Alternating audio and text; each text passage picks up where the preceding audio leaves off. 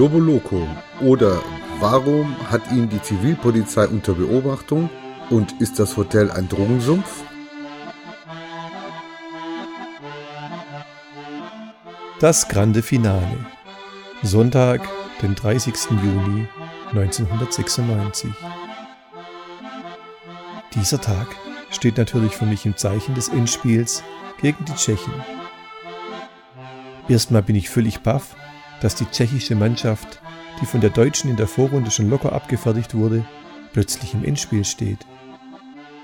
Weiter scheinen die Tschechen auch spielerisch stark verbessert zu sein. Wieder trödle ich nach dem Frühstück herum, gehe in die Kathedrale zum Nachdenken, der einzige Ort, an dem ich meine Gedanken sortieren kann.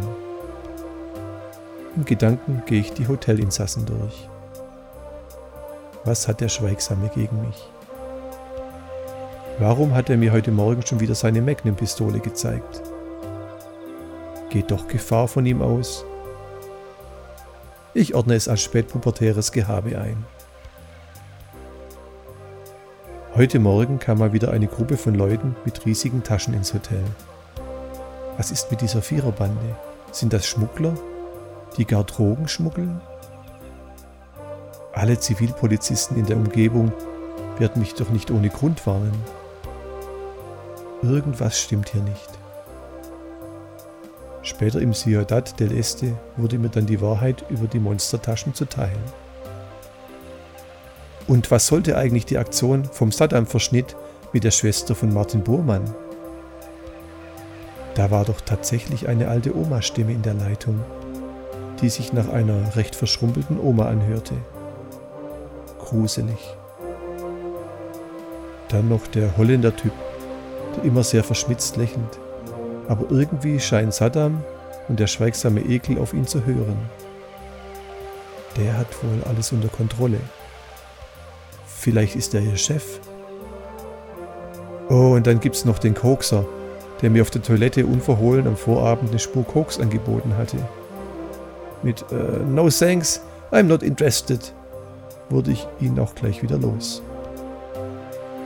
Vielleicht war das ja ein Test, ob ich auf Drogen anspreche, ob mich das Thema interessiert. Es sind ja schon auffällig viele Zivilpolizisten in meiner Nähe die mich auch ständig vor schlechten Menschen warnen. So muss ich aus ihrer Sicht ja nun den Test bestanden haben. Die brasilianische Polizia soll ja, wenn es um Drogen geht, nicht zimperlich sein. Im Lonely Planet steht, dass man hier in Brasil bei den kleinsten Drogenvergehen verhaftet und längere Zeit in Gewahrsam bleibt. Da fällt mir ein, dass der Koksdealer sich am Vorabend auch noch unglücklich in Valle, den hübschen Travi, verliebt hatte. Wahrscheinlich träumt der Schweigsame davon, eines Tages alle zusammen mit seiner riesigen Magnum zu verhaften. Lieber Tagebuchleser, ihr denkt wohl mittlerweile auch, dass das Hotel La Rocca ausreichend Stoff für eine eigene Telenovela in sich birgt. Ohne meinen neuen Freund Peter und ohne den väterlichen Rogerio hätte ich hier schon längst die Segel gestrichen. Äh, apropos Rogerio, was soll ich nun bezüglich des deutschlandweiten Klobürstenvertriebs machen? schießt es mir durch den Kopf. Ich beschließe, weiterhin auf der Hut zu sein und die Dinge sich langsam entwickeln zu lassen. Geistig wieder etwas besser sortiert, verlasse ich die Kathedrale und komme an einem wunderschönen Markt.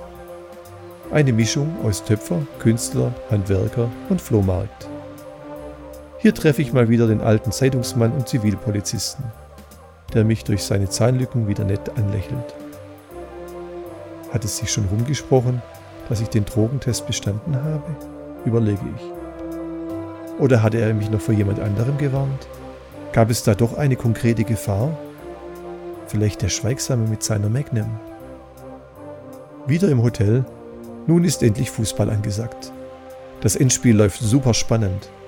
Ich fiebre mit, trage dabei zur Unterhaltung der nachmittäglichen Fernsehrunde bei. Dann das befreiende Golden Goal von Oliver Bierhoff. Peter jubelt mit mir. Anschließend formuliert Peter folgende Freundschaftsbekundung für mich in Form eines schön geschriebenen Briefes.